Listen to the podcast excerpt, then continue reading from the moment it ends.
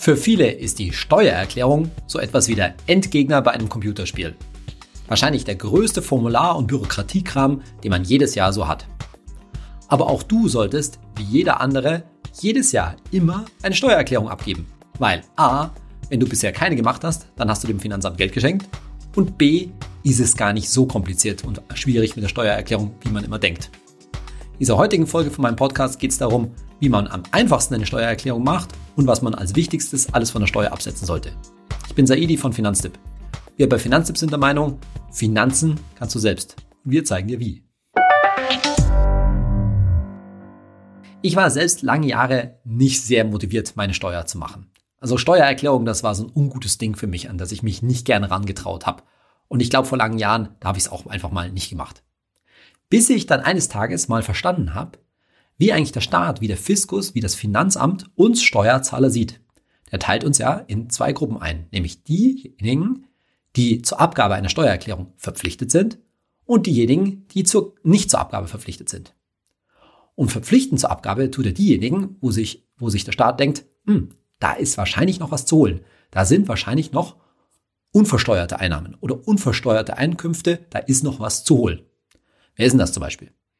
Naja, wenn du mit deinem Ehepartner oder deiner Ehepartnerin in Steuerklasse 3 und 5 bist, dann bist du zur Abgabe einer Steuererklärung verpflichtet, weil da sagt der Staat, hm, vielleicht ist da noch was zu holen, vielleicht äh, muss derjenige noch Steuern nachzahlen. Oder wenn du Lohnersatzleistungen bekommen hast, also Elterngeld, Kurzarbeitergeld, jetzt gerade in Corona-Zeiten, oder auch Arbeitslosengeld.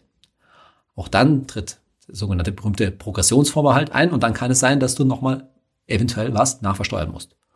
Oder zum Beispiel natürlich, wenn du überhaupt unversteuerte Einnahmen hast, sprich zum Beispiel Einnahmen aus dem Nebengewerbe oder ähnliches.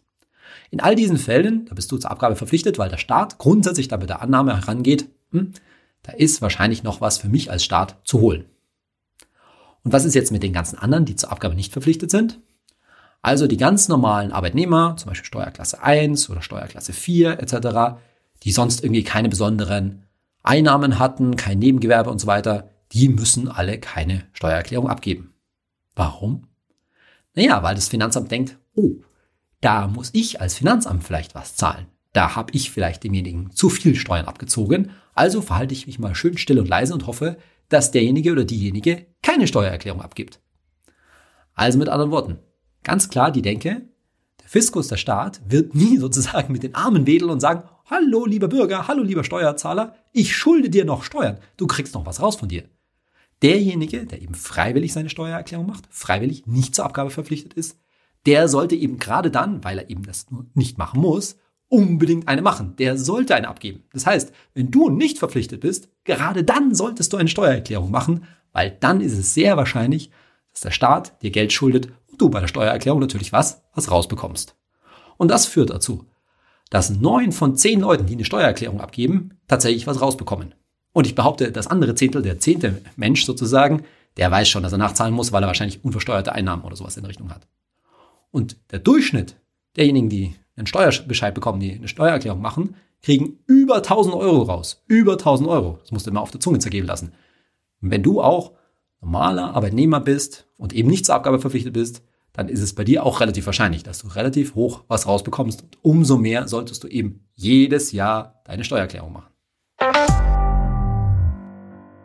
Eine Steuererklärung allgemein dient ja dazu, dass du sozusagen deine Rechnung mit dem Staat, mit dem Finanzamt glatt ziehst. Und zwar, du gibst alle deine Einnahmen, die sowohl schon versteuerten als auch eben die unversteuerten, gibst du an und dann gibst du auch alle Kosten, alle Aufwendungen an, die du von der Steuer, von der Steuerlast, vom zu versteuernden Einkommen absetzen kannst, abziehen kannst. Und da liegt so ein bisschen wahrscheinlich bei vielen Leuten auch schon ein Denkfehler, warum sie so eine Steuererklärung so ungern machen. Man denkt dann irgendwie, okay, jetzt muss ich dem Staat natürlich alles angeben, was ich eingenommen habe. Das lässt sich aber gerade bei Arbeitnehmern relativ einfach machen, weil das weiß in vielen Fällen das Staat sowieso schon. Oder zumindest hat man eine Lohnsteuerbescheinigung vom Arbeitgeber, wo das alles draufsteht. Und dann denkt man vielleicht so, naja, und jetzt muss ich ja auch alle Kosten, also alles, was ich von der Steuer absetzen kann, auch angeben. Und da setzt man sich ungewollt so ein bisschen unter Druck, weil man sich denkt, naja, so ein bisschen deutsche Genauigkeit, ich muss ja alles angeben, aber auch wirklich alles. Nein, musst du nicht. Das ist völlig dir überlassen, was du dem Staat alles angeben willst, was du von der Steuer absetzen willst. Wenn du da irgendwas vergisst, was du an Kosten gehabt hast, dann ist es dem Staat ganz recht. Das musst du überhaupt nicht machen. Was ich sagen will ist, du kannst dir diese Steuererklärung auch relativ einfach machen, indem du einfach die großen Posten absetzt. Gerne nach der 80-20-Regel.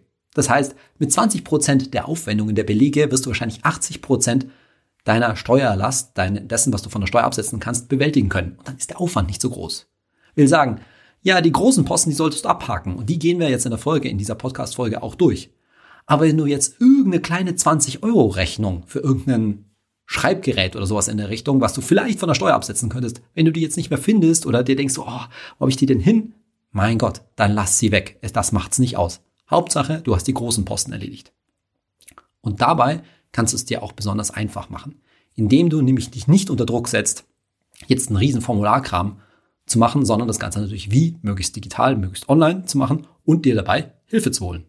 Und mit Hilfe holen meine ich jetzt nicht, dass du unbedingt einen Steuerberater brauchst oder auch nicht mal unbedingt zum Lohnsteuerhilfeverein als Arbeitnehmer gehen musst.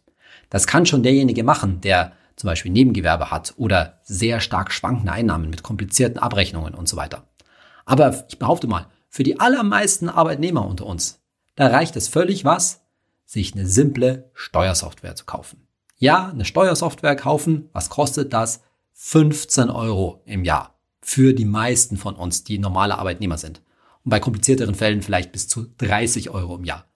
Aber diese 15 Euro oder auch meinetwegen 30 Euro, die sind wirklich gut investiert. Weil, wie gesagt, die Chance ist sehr groß, dass du mit dieser Steuersoftware über 1000 Euro an Steuerrückzahlung rausholst. Das hat sich dann schon gelohnt. Abgesehen davon, dass die 15 und 30 Euro an Kosten für die Steuersoftware dann wieder bei der Steuer und von der Steuer absetzen kannst.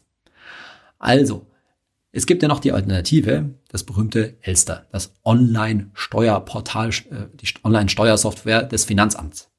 Die ist halt nicht besonders bedienerfreundlich, nicht besonders, anwend besonders anwenderfreundlich. Ja, die ist umsonst, die kann jeder benutzen. Da muss man sich nur anmelden. Du kannst es schon mit Elster machen, aber gerade wenn es dir so ein bisschen schwer fällt, die Steuer zu machen, dass du dich nicht besonders motivieren kannst, wenn du sagst, ah, da brauche ich mich immer so reindenken und so weiter, dann hilft dir wahrscheinlich so eine Steuersoftware für 15, 20, 30 Euro sehr viel weiter, weil du kannst dich besser motivieren. Du hast sozusagen jetzt für 15, 20 Euro dich committed, jetzt auch wirklich die Steuer zu machen, weil diese Steuersoftware gilt immer nur für ein Jahr, für das konkrete Jahr. Für das nächste Jahr musst du dann eine neue Version kaufen. Das ist das Geschäftsmodell dieser Softwarefirmen, aber es ist auch ein faires Geschäftsmodell, wie ich finde. Und dadurch bist du wahrscheinlich etwas motivierter und vor allen Dingen hat diese Steuersoftware halt eine gute Benutzerführung, die führt dich dadurch durch die Steuer Erklärung und du musst nicht selber so viel nachdenken. Ja, wer sich einmal in das Elster-Portal selbst reingefuchst hat, der kommt wahrscheinlich damit auch gut äh, zurecht und braucht vielleicht wahrscheinlich am Ende auch keine Steuersoftware mehr. Aber ich sag mal, nochmal, die 15 Euro für eine Steuersoftware sind eben deshalb gut investiert, weil es zieht dich so ein bisschen über diese Hürde, es hebt dich über die Schwelle, zum, dann zum ersten Mal vielleicht auch eine Steuererklärung, auch mal richtig eine Steuererklärung zu machen oder vielleicht auch es mal zum ersten Mal selbst zu machen, sprich auf den Lohnsteuerhilfeverein oder sogar den Steuerberater zu verzichten. Also Steuersoftware, guter Tipp. Was sind denn eigentlich so die Vorteile von so einer Steuersoftware? Zunächst mal hilft sie dir dabei, dass du die Steuererklärung komplett digital, komplett papierlos abgeben kannst. Das heißt, diese großen alten Formulare, Mantelbogen und sowas in der Richtung, das gehört eigentlich so ein bisschen der Vergangenheit an. Niemand muss das mehr ausfüllen. Kann man, man kann es auch ausdrucken hinterher, aber in der Regel geht das alles papierlos. Warum? Weil die Steuersoftware dann eine Anbindung an das Elsterportal und damit ans Finanzamt hat und darüber digital die Steuererklärung übermitteln kann. Und außerdem kann die Steuersoftware die Steuererklärung teilweise schon vorausfüllen, nämlich mit allen Daten, die dem Finanzamt eh schon bekannt sind. Also zum Beispiel, wie viel du verdient hast und sonstige Merkmale, die der Arbeitgeber eh schon eingetragen hat. Wahrscheinlich auch das, was du bei Riester eingezahlt hast und ein paar andere Dinge mehr. Das nennt sich dann auch Belegabruf, wie man so schön sagt. So Steuersoftwaren, die gibt es in unterschiedlichen Ausführungen. Viele machen das noch ganz klassisch als herunterladbares Programm auf dem Desktop am PC. Das würde ich auch empfehlen. Ich empfinde es als relativ übersichtlich. Du kannst es am PC aber auch im Browser, also online machen, auch eine sehr gute Möglichkeit. Und dann gibt es bereits Steuersoftwares, die natürlich als App auf dem Handy funktionieren. Das aber wirklich nur für die ganz einfachen Fälle oder wirklich einfachen Fälle, die sie es auch schnell machen wollen. Aber ist auch eine gute Möglichkeit. Kurzer Hinweis, was empfehlen wir bei Finanztipp typischerweise an Steuersoftware für die einfachen äh, Erklärung, ähm, Steuererklärungen. Das heißt, wenn du Arbeitnehmer bist und nicht groß was anderes angeben musst oder vielleicht auch Rentner bist, Da empfiehlt sich von Bool, das ist die Firma, die auch das große Programm Viso herstellt, die abgespeckte Version, nämlich Tax. Tax von Bool, 15 Euro, gutes, äh, gute Alternative für alle für eine einfache Steuererklärung oder als Alternative auch Quicksteuer. Das ist ein anderes Programm, was sich gut verwenden lässt. Wer es online haben will, für kompliziertere Fälle auch, dann empfehlen sich die verschiedenen größeren Versionen eben von Viso oder auch die Steuersparerklärung. Sonstige Steuersoftware, die wir auch mal uns angeschaut haben, das findest du alles in unserem Ratgeber, den ich dir wie immer in, unseren, in den Show Notes zu dieser Folge hier verlinke.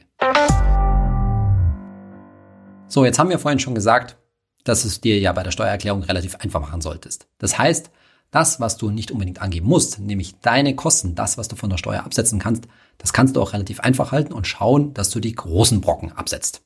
Und die gehen wir jetzt so ein bisschen durch. Was sind denn eigentlich die großen Dinge, die du bei der Steuererklärung tatsächlich nicht vergessen solltest?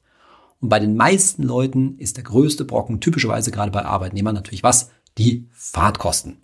Die Fahrtkosten, dort kannst du grundsätzlich den einfachen Arbeitsweg, also die Distanz zwischen deinem, deiner Wohnung, deinem Haus, wo du wohnst und der Arbeitsstätte, den einfachen Arbeitsweg mit 30 Cent je Kilometer absetzen. Ich rede jetzt hier übrigens von den ganzen Regeln für 2020. 2021 hat sich ein bisschen was geändert, aber die meisten werden ja jetzt die Steuererklärung für 2020 machen. So. Jetzt ist bei den Fahrtkosten Folgendes zu sagen, dass grundsätzlich jedem Arbeitnehmer die, der sogenannte Arbeitnehmerpauschbetrag zusteht, äh, auch genannt Wärmungskostenpauschale. Das sind 1000 Euro im Jahr. Und diese 1000 Euro, die werden automatisch berücksichtigt. Für die musst du keine Steuererklärung abgeben. Und deshalb lohnt es sich, die Fahrtkosten nur dann anzugeben, wenn du damit über die 1000 Euro kommst. Und da gilt so diese 15 Kilometer Regel. Das heißt, wenn die Entfernung von deinem Wohnort zu deiner Arbeitsstätte 15 Kilometer beträgt, und zwar dabei, Achtung, die einfache, die, die naheliegendste Straßenverbindung, also das, was du bei Google rausbekommst. Es spielt übrigens keine Rolle, ob du mit dem Auto fährst, mit öffentlichen Verkehrsmitteln oder sogar auch mit dem Rad. Es wird immer die einfache Straßenverbindung als Entfernung genommen. So, also wenn diese einfache Entfernung 15 Kilometer beträgt, dann lohnt es sich wahrscheinlich aufgrund allein der Fahrtkosten, dass du eine Steuererklärung machst. Jetzt muss man sich natürlich anschauen, wie ist das eigentlich in Zeiten von Corona. Und deswegen machen wir mal kurz ein Beispiel. Sagen wir mal, du bist durchaus im Homeoffice, aber jetzt in 2020 nicht die ganze Zeit im Homeoffice gewesen, sondern das halbe Jahr. Also sagen wir mal typischerweise die ersten drei Monate, die bist du ganz mal in die Arbeit gefahren.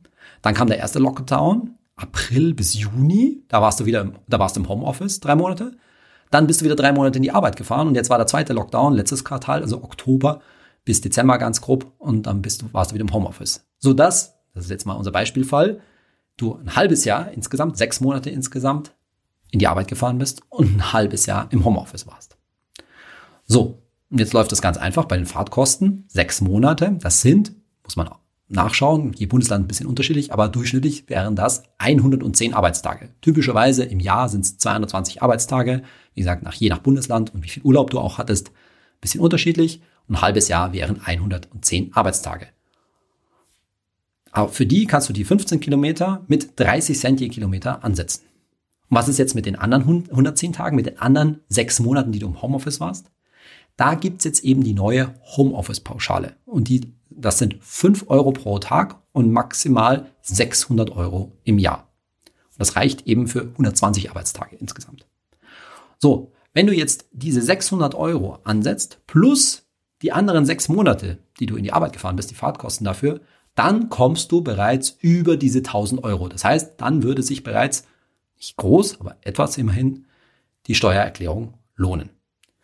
Es geht also immer darum, über diese 1000 Euro, die sowieso von deiner Steuer abgesetzt werden, diese, diesen Arbeitnehmerpauschbetrag, da drüber zu kommen.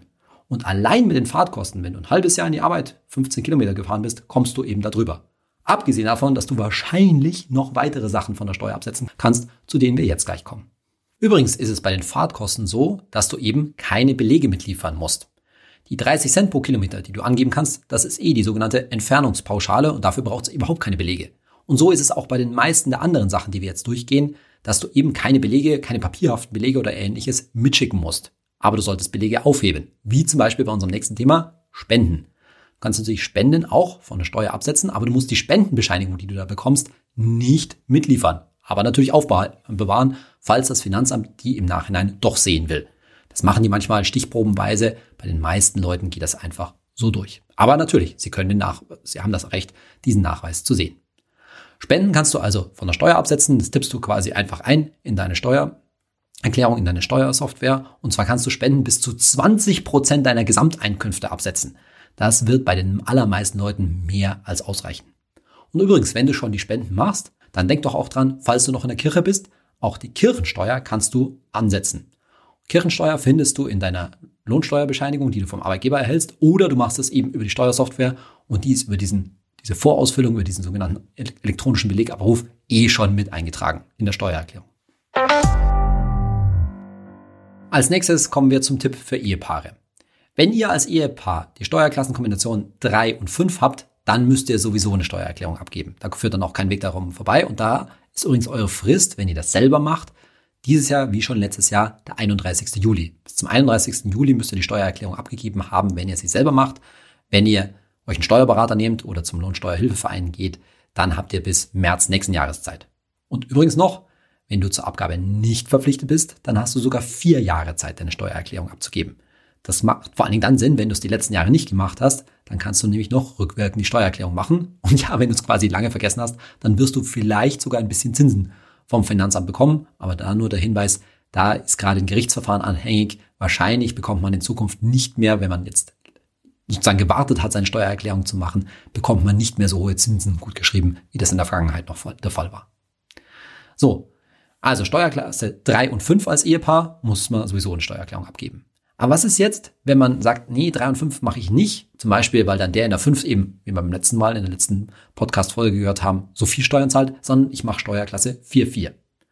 Steuerklasse 4.4 ist man zur Abgabe der Steuererklärung natürlich nicht verpflichtet. Warum? Weil das Finanzamt sich schon denkt, oh nee, die, bei denen melden wir uns mal besser nicht, weil denen müssen wir wahrscheinlich Steuer zurückbezahlen. Die kriegen was von uns.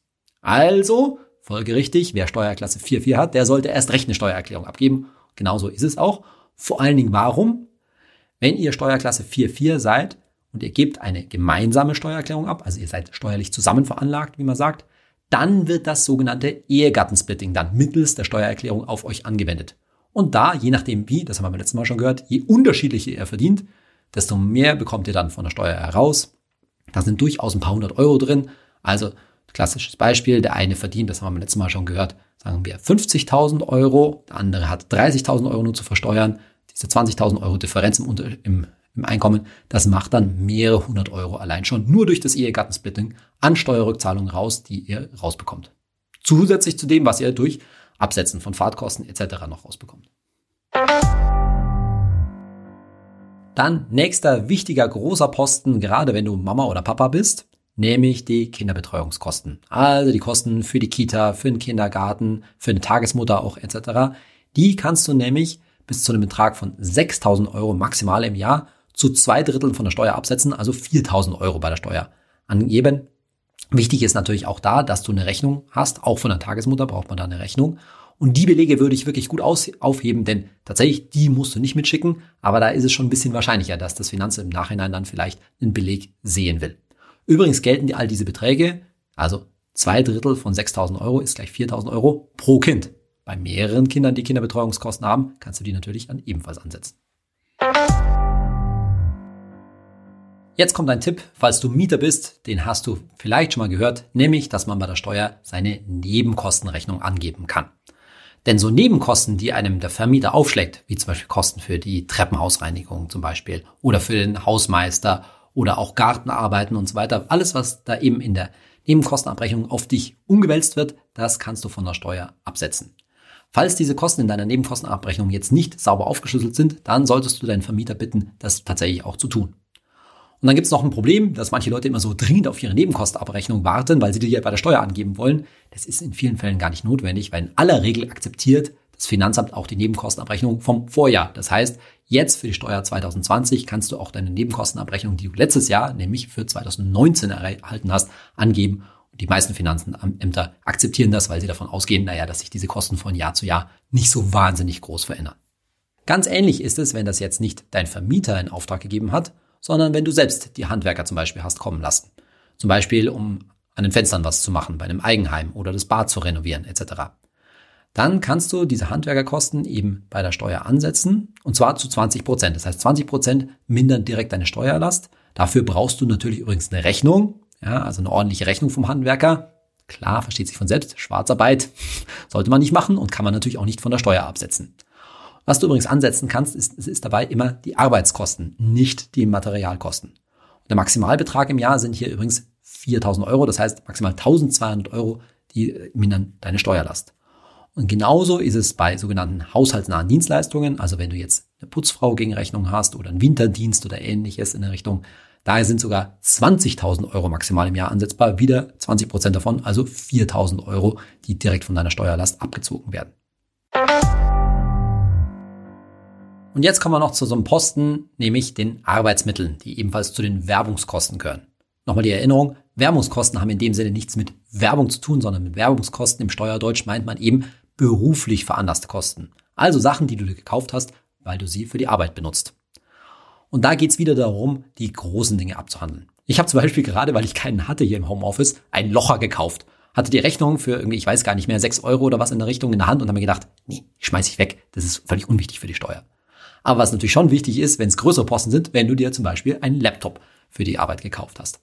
Und da ist es so, dass solche Arbeitsmittel bis zu einem Betrag von 952 Euro, Rechnungsbetrag, also inklusive Mehrwertsteuer, 952 Euro direkt von der Steuer abgesetzt werden können.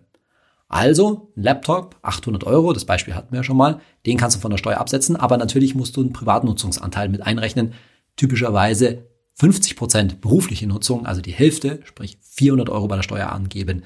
Das akzeptiert das Finanzamt in aller Regel. Auch da gilt wieder, Beleg aufbewahren, nicht ganz unwahrscheinlich, dass sie den sehen wollen.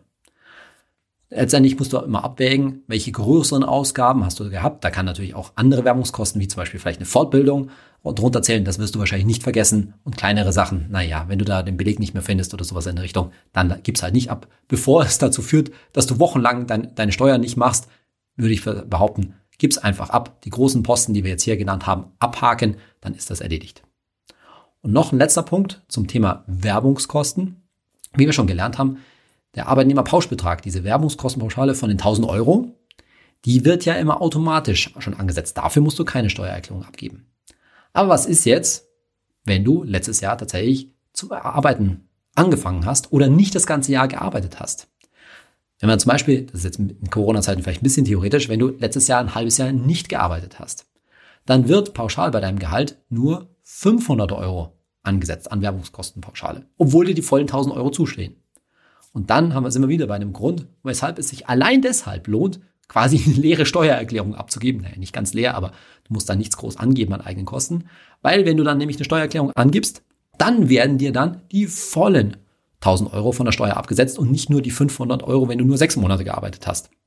Also merke nochmal, wer letztes Jahr, wenn du letztes Jahr nicht voll gearbeitet hast, nur einen Teil der Monate gearbeitet hast, umso mehr lohnt es sich, eine Steuererklärung abzugeben, weil dann wird sozusagen in meinem Beispiel dir die restlichen 500 Euro von dieser Pauschale nochmal angerechnet, macht 500 Euro weniger zu versteuern. Sind bestimmt nochmal locker 150 Euro, wenn nicht 200 Euro an, Steuer, an Steuerrückzahlung mehr.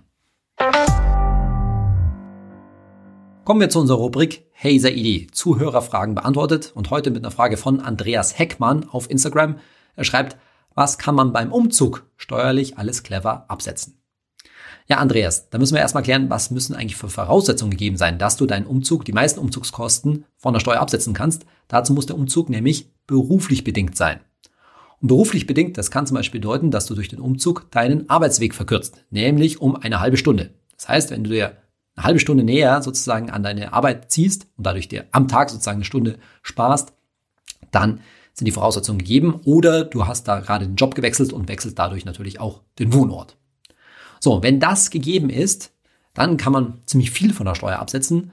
Zunächst einmal werden die meisten Leute wahrscheinlich, weil es relativ kompliziert ist, die sogenannte Umzugspauschale ansetzen. Die beträgt für Singles bei einem Umzug letztes Jahr 820 Euro. Das heißt, mit 820 Euro ist dann schon mal pauschal zum Beispiel die Renovierung der alten Wohnung oder Schönheitsreparaturen und sowas alles abgegolten.